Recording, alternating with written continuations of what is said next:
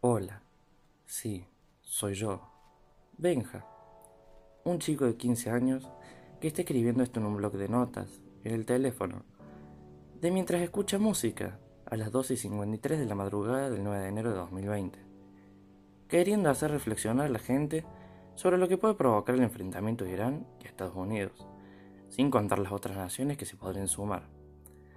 Este enfrentamiento terminaría con la vida de personas completamente inocentes, una destrucción total de fauna y flora de una gran parte del planeta, no solamente terrestre, sino que también marina, pérdida de infraestructuras, daños en las relaciones sociales entre los países, desacuerdo social, marchas de gente descontrolada por el miedo y desconocimiento sobre lo que sucede.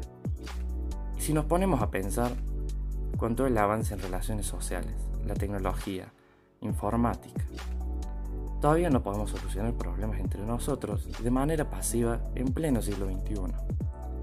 Con acuerdos entre naciones completamente pasivos, sin violencia ni destrucción. ¿Y saben qué es peor de lo que está sucediendo desde el 3 de enero de 2020? Que es solo por intereses políticos, para tener cada vez más poder y nada más.